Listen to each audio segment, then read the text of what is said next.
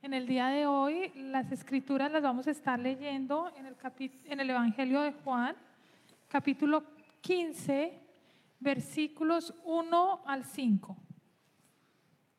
Nuevamente el Evangelio de Juan, capítulo 15, versículos 1 al 5. Yo soy la vid verdadera y mi Padre es el labrador.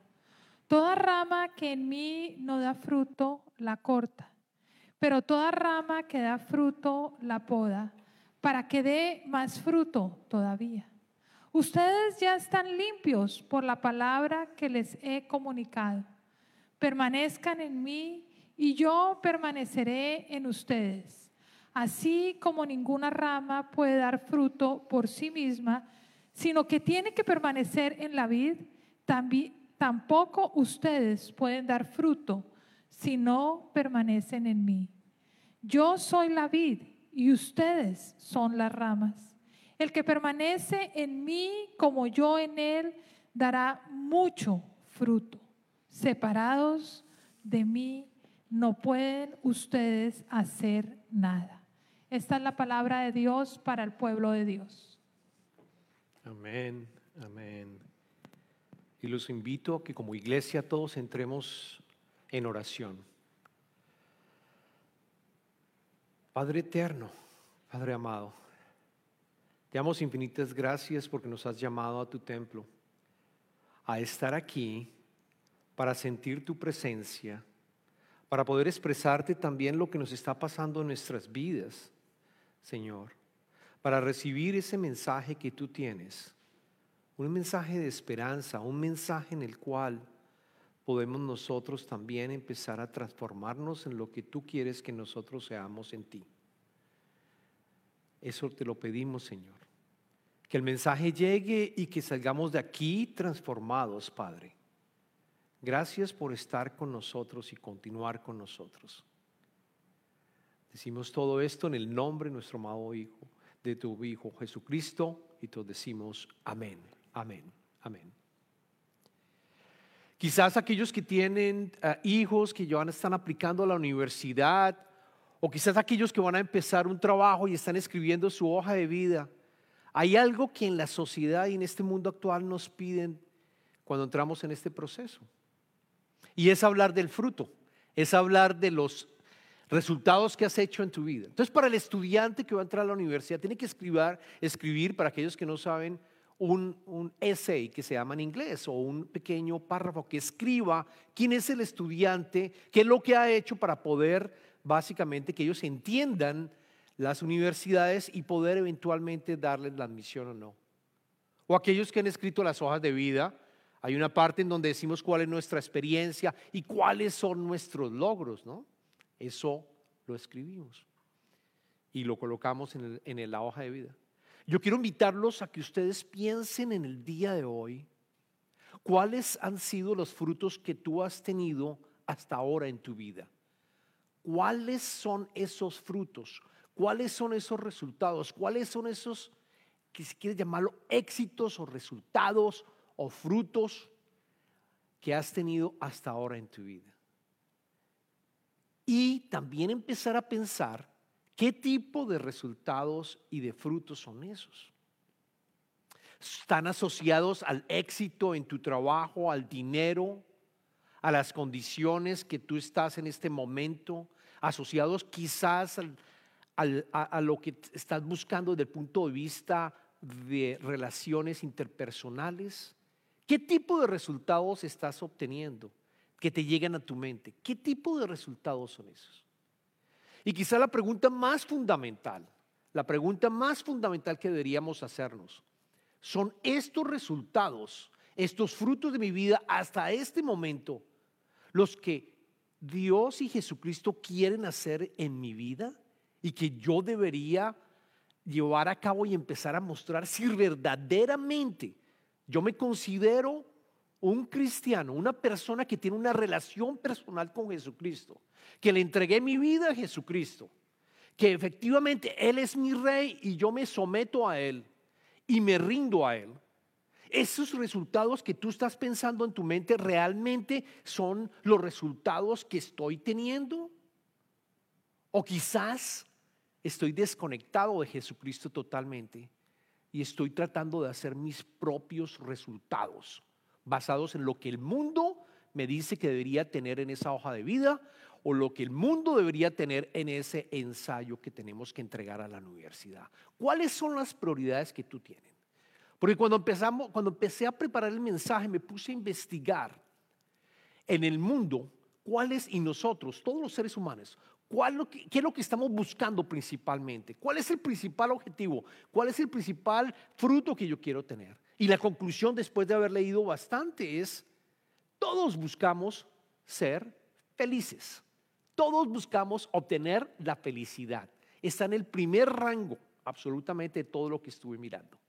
Quizás en segundo rango es tener salud, es quizás también tener bienestar.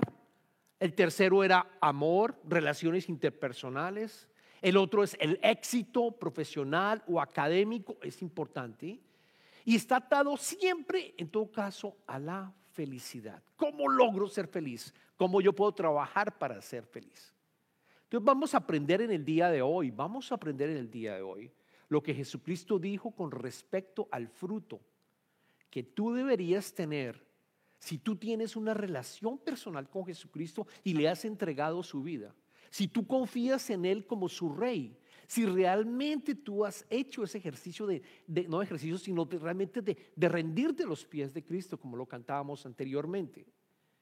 Él nos va a demostrar y nos está diciendo en estos versos qué tipo de fruto Él espera de ti. Y me voy a enfocar en el verso número 5.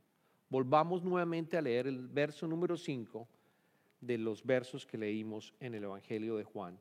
Y él dice, en el verso número 5, yo soy la vid y ustedes son las ramas. El que permanece en mí como yo en él, dará mucho fruto. Separados de mí no pueden ustedes hacer nada. Y estoy seguro que ustedes han leído este verso en múltiples ocasiones y escuchado quizás algunos otros sermones acerca de este verso en particular. Jesucristo, para darles un, preámbulo de qué estaba ocurriendo, en este capítulo 15 que estamos leyendo, Jesucristo estaba con sus discípulos, con sus doce discípulos y estaba celebrando la santa, institucionando la santa cena, es decir, la última cena antes de él ser ajusticiado y de haber sido crucificado. Era la última cena, estaba con sus discípulos, estaba en lo que se considera en inglés el upper room, un aposento en la parte alta de un sitio donde estaban reunidos. Y las enseñanzas que les deja son riquísimas. El Evangelio de Juan es riquísimo las enseñanzas que les deja a, sus discípulos. Están en el capítulo 13, del capítulo 13 hasta el capítulo 17. Yo los invito después, los invito a que lo lean en sus casas. Pero aquí está en la mitad, justo en la mitad. Capítulo 15 les dice a sus discípulos que si quieren tener fruto, deben de permanecer en él. Y utiliza la analogía de la vid, utiliza la analogía de, la, de, de cómo se produce la fruta. La vid, los ramos, ¿no? Que contiene esa planta y la fruta que es la uva. Y quizás para nosotros, yo no sé aquí quién, quizás, uh, quizás de los que están, quizás Susi y quizás, me atrevo a decir Isaías, que vienen de Chile conocen todo lo que tiene que ver con el manejo de la planta, de la uva y la producción del, del vino. Pero quizás para nosotros suena extraño que haya hecho una, una analogía con respecto a la vid y con respecto a la uva, porque no lo vivimos, quizás en sus países no lo experimentaron, eh, o aquí pues, no hay viñeros, que yo sepa, aquí en Texas no tenemos viñeros. Pero lo que estaba diciendo Jesucristo a las personas de esa época, era supremamente claro para ellos. ¿Por qué? Porque había múltiples viñeros. La, geografía de Israel, Palestina, se prestaba para, para, para poder producir la uva. Y adicionalmente la uva era importante. ¿Por qué? Porque producían el vino. ¿Y por qué el vino era importante? Porque el agua, el agua no estaba tratada. el agua estaba contaminada. O sea, para ellos era más seguro tomar vino que tomar el agua. Luego para ellos cuando él habla de la vid, cuando está Jesucristo hablando del proceso de cómo se construye el vino, para ellos les quedó completamente claro. Y voy a hacer una analogía con respecto a lo que nosotros normalmente utilizamos para tener éxito o para definir nuestros éxitos y nuestros propósitos en la vida y lo que Jesucristo nos dice. ¿Y cuál es esa analogía? Nosotros, después de, también de hacer este análisis de haber leído, hemos sido criados con un esquema mental en el cual nos convencemos nosotros de que si yo obtengo algo, yo voy a ser completamente feliz. Así como en una, en una ecuación matemática. Si yo hago X, seré feliz. Si yo hago y logro Y, yo voy a ser feliz. Si yo obtengo esto, voy a ser feliz. Y hemos sido criados así. Hemos sido criados así porque el mundo nos lo ha pedido. Igual lo que estoy mencionando sobre el resumen, lo que estoy mencionando sobre la universidad. Constantemente, constantemente hemos creado este modelo mental de que para ser feliz yo tengo que obtener X, Y o Z. Y si lo obtengo, entonces yo voy a ser feliz. Así hemos sido criados constantemente. Por ejemplo, ay, si yo consigo este trabajo, es que entonces voy a ser feliz. Si yo logro arreglar mis papeles o de pronto llegar a obtener mi residencia y la ciudadanía, entonces yo voy a ser feliz. Y Jesucristo nos dice, no funciona, olvídate. Eso va a ser un fracaso, va a ser un completo fracaso y en vez de, en vez de ser feliz vas a ser infeliz. Y la razón es la siguiente, dos razones muy importantes que quiero que te lleves. La primera, la primera es que ese modelo mental de estar haciendo si X voy a ser feliz, es que una vez tú llegas a ese resultado, si es que llegas a ese resultado, inmediatamente vas a empezar nuevamente con el proceso de definir qué más voy a hacer para ser feliz. Si obtuve ese trabajo, entonces, muy seguramente no es que haya sido feliz completamente, sino que empiezo a pensar en el siguiente, ¿no? O sea, mi trabajo quizás no me está garantizando el ingreso que yo quiero, entonces yo empiezo a buscar quizás un mayor ingreso, es que no me gusta el, calendario o no me gusta cómo están colocando, entonces empiezo a buscar una nueva posición dentro del trabajo y así sucesivamente. Empezamos a seguir el modelo y ese modelo fracasa porque cuando tú llegas al resultado, si es que llegas, vas a empezar nuevamente a pensar, ok, ¿qué tengo que hacer en este momento? Y saben que la vida se nos va de las manos. La vida se nos va de las manos porque estamos constantemente preocupados en lograr lo que nosotros queremos y no vivimos en el momento presente. No vivimos en el momento presente, estamos constantemente tratando, desconectados de Jesucristo, tratando de hacer nosotros esos resultados constantemente. Y lo otro que, es importante que Jesucristo dice que no funciona es porque tú no tienes el control. Definitivamente, no tienes el control. Y para esto yo me encontré justo mirando, me llegó, no sé si por Facebook, una gráfica que muestra y resume exactamente lo que nosotros tenemos bajo control y lo que no tenemos bajo control. Y es una cruda realidad o no, es una cruda realidad. Fuera de control tú tienes el pasado, no lo vas a modificar obviamente, el futuro no lo puedes controlar, el mismo tiempo no lo puedes controlar y queremos planear ciertas cosas, ¿no? El resultado no lo puedes controlar, los que otros, esto es importante, lo que otros piensen de mí, muchas veces, incluso yo les confieso, Vivía en mi trabajo constantemente tratando de garantizar de que tuviera la mejor percepción, el mejor vendedor, el mejor que, manager que hubiese. Y me importaba lo que me decían de mí. Y si me decían algo mal, entonces yo me sentía totalmente eh, doblegado y, triste porque, porque no habían dicho lo que yo quería. Luego, lo que otros piensen de mí es algo que está fuera de tu control. Y por otra parte, las opiniones de otros también están fuera de tu control. Hay muchas cosas que están fuera de tu control. Lo que sí está en tu control son mis palabras. Lo que sí está en control son mis pensamientos, mis acciones, la autoconciencia que yo estoy teniendo y por supuesto cómo trato a los demás. Esta gráfica la copié, de nuevo me parece que resume bien lo que Jesucristo nos está tratando de decir. Tú no puedes hacer absolutamente nada que valga la pena, que te dé la felicidad verdadera, el gozo verdadero y lo más importante, que tenga un impacto eterno. No lo vas a lograr si tú no permaneces en mí. Eso es lo que Jesucristo nos está diciendo. Entonces, ¿cuál es la respuesta?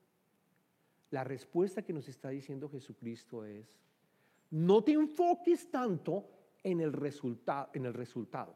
No te enfoques en este modelo mental, si esto, entonces yo voy a ser feliz. No te enfoques constantemente en que si tengo esto, entonces voy a ser feliz, mi vida va a cambiar y esto lo, tengo yo como parte de, mi, de mi día a día, sino invierte en el proceso.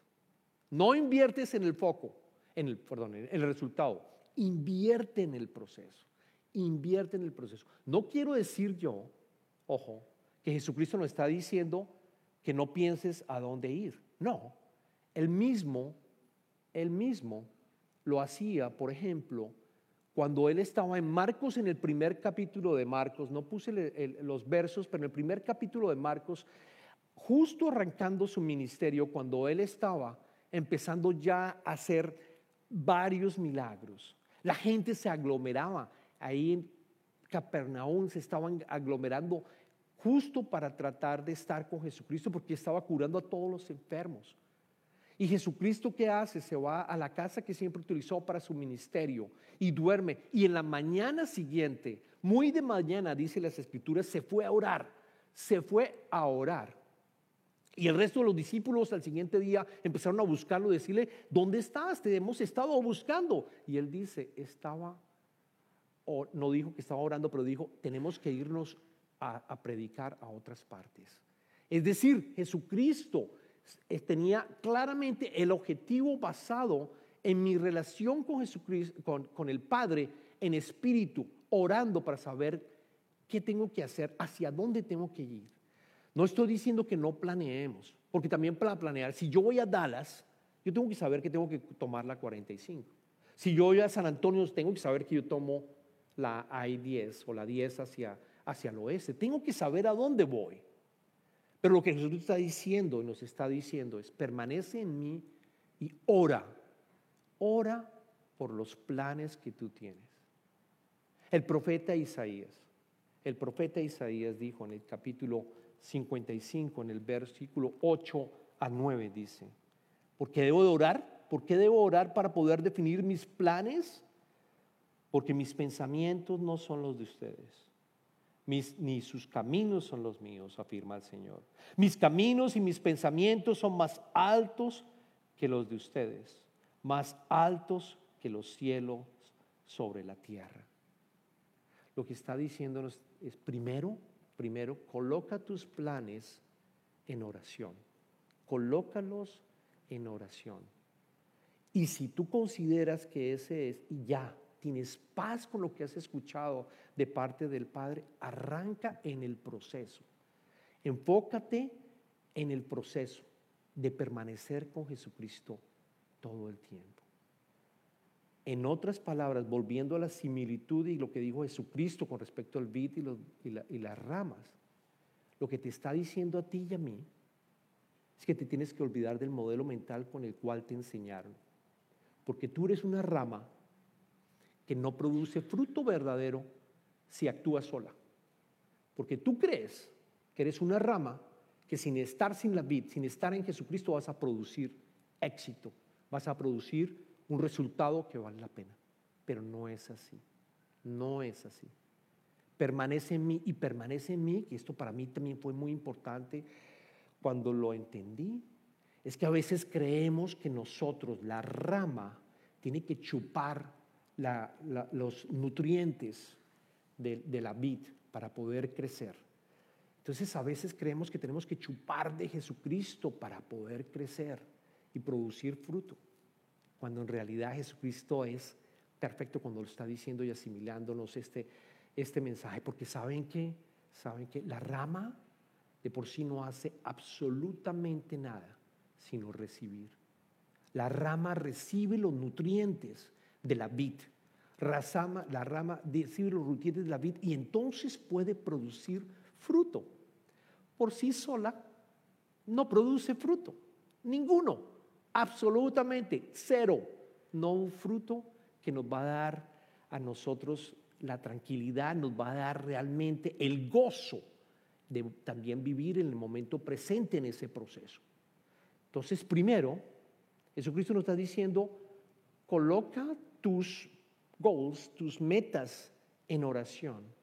Y segundo, permanece en mí todo el tiempo. Y todo el tiempo es todo el tiempo. Saliendo de este, del santuario esta misma tarde, yendo mañana a trabajar, también permanece en mí en oración. Permanece en mí en oración para ir recibiendo constantemente, constantemente el mensaje que tú quieres que vamos llevando y nos va llevando. ¿Y saben cuáles son los resultados después de haber recibido eso? ¿Qué ocurre? Ocurren varias cosas. Primero, aceptamos nuestras condiciones actuales. Cuando yo estoy permanentemente con, el, con, el, con Jesucristo en su presencia, yo sé que a pesar de mis dificultades, a pesar de lo que yo estoy viviendo, yo estoy en sus manos. Yo estoy bien.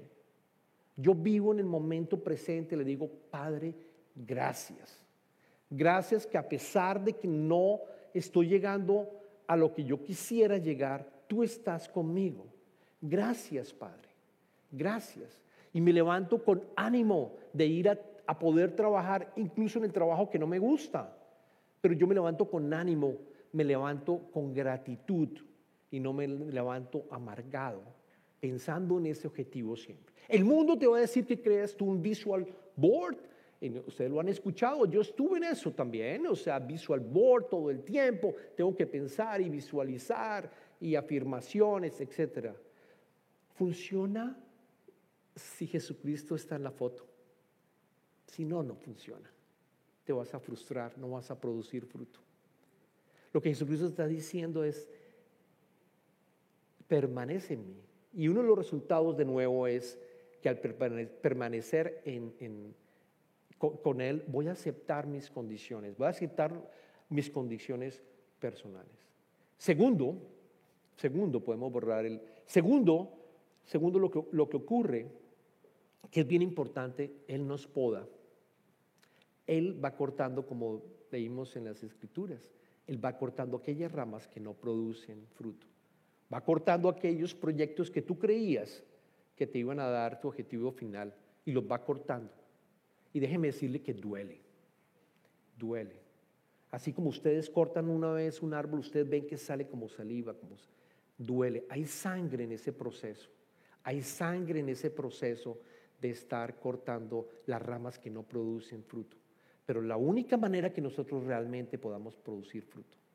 Luego, si le entregamos y tenemos una relación con Jesucristo, y realmente lo aceptamos y le entregamos nuestra vida, Señor, haz de mí y produce el fruto que tú tienes diseñado para mí, la versión del fruto que tú quieres para mí.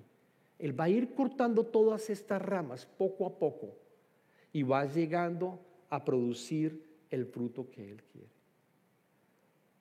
Lo tercero, y que te da gozo, lo tercero que podemos decir y, final, es que empezamos a transformarnos. Lo que ocurre con la vid y la, y la uva es que hay transformación, es que hay transformación constante. Lo que Jesucristo dice, permanezcan en mí porque tú vas a ser transformado.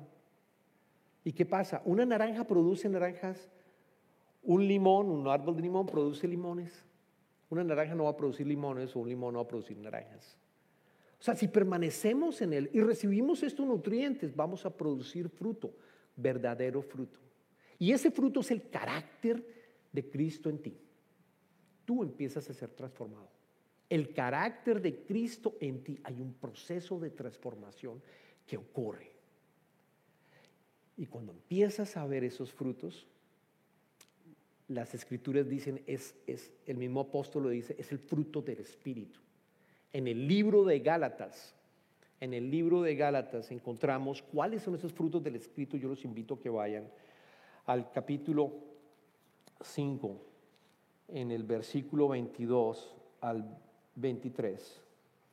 Y nos está diciendo cuáles esos frutos del Espíritu que deberíamos tener nosotros, siendo seguidores de Jesucristo realmente y tener esa relación con Él. Él dice, en cambio, el fruto del Espíritu es amor, alegría, paz, paciencia, amabilidad, bondad, fidelidad, humildad y dominio propio.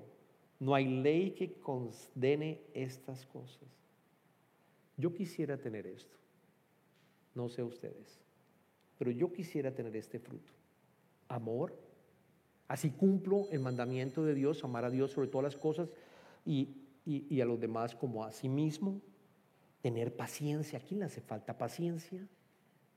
Yo creo que todos. Paz, alegría, gozo. Independiente de mis circunstancias, tengo gozo.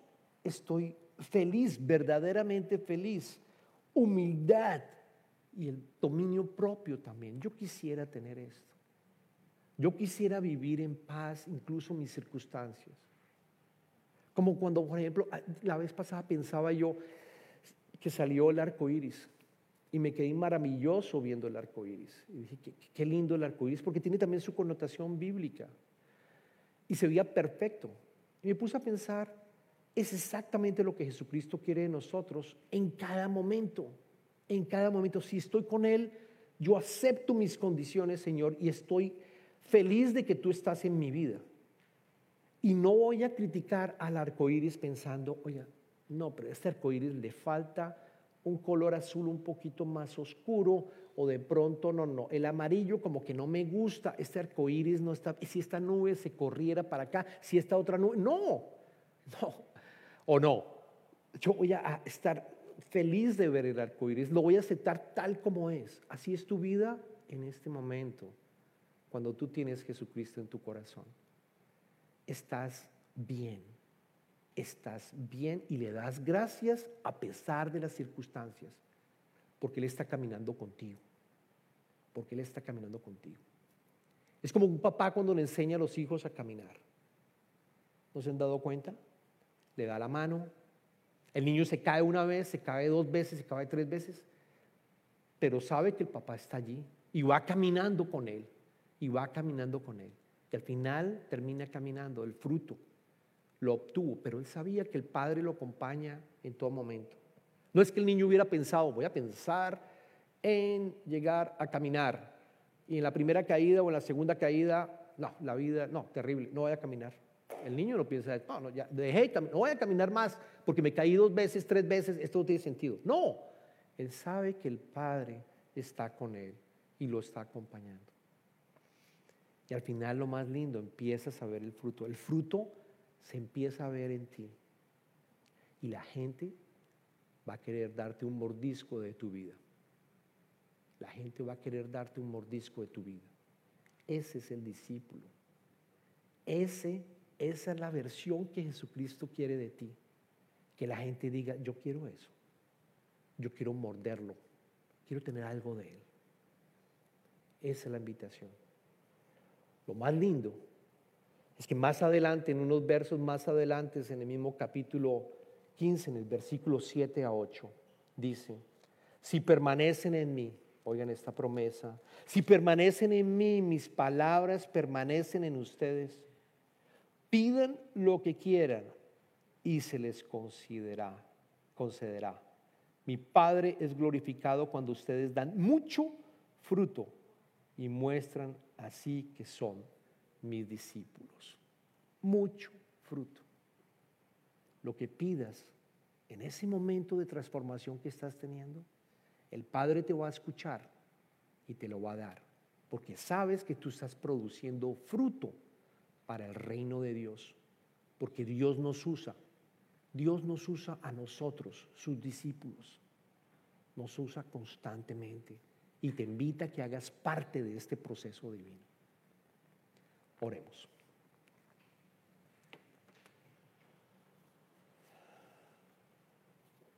Jesús, te damos infinitas gracias por esta enseñanza, Padre. Oh. Gracias, Padre, por entender, por entender que tu Hijo vino a entregar su vida por nosotros, a que tuviéramos una relación personal con Jesús, de tal manera que podamos ser transformados continuamente, Señor, y podamos tener el carácter de tu Hijo en nuestras vidas y poder así producir fruto, un fruto que realmente nosotros vamos a sentirnos con gozo y vamos a poder estar trabajando en ese proyecto divino que tú tienes de este nuevo cielo, este nuevo cielo y en esta nueva tierra que tú estás construyendo. Señor, te pedimos que podamos permanecer en ti todo el tiempo. Danos, por favor, esas, esos nutrientes que nos permiten llevar a cabo esta transformación, Padre. Te pedimos por aquellos que no todavía han entendido el proceso de transformación o que no han recibido a Jesucristo realmente en su corazón e iniciado este proceso personal. Señor, te pedimos por ellos. Te pedimos que entiendan que no tiene sentido seguir trabajando solos como un ramo que no produce ningún tipo de fruto, que no produce nada que realmente nos llegue a permitir darnos el gozo que tú quieres que tengamos, Señor. Te pedimos por todos ellos para que abras el corazón y acepten a Jesucristo en sus vidas, de tal manera que empiecen este proceso de transformación como tu discípulo. Tú sabes quiénes son, Padre, y tú sabes que estás obrando en sus vidas. Permite que la iglesia también ayude ahora que empezamos en el otoño en un proceso discipulado mucho más fuerte, mucho más fuerte para que sea una iglesia vibrante en el cual todos nosotros nos vamos transformando. Gracias, Padre. Pedimos todo esto en el nombre de Jesucristo. Amén. Amén.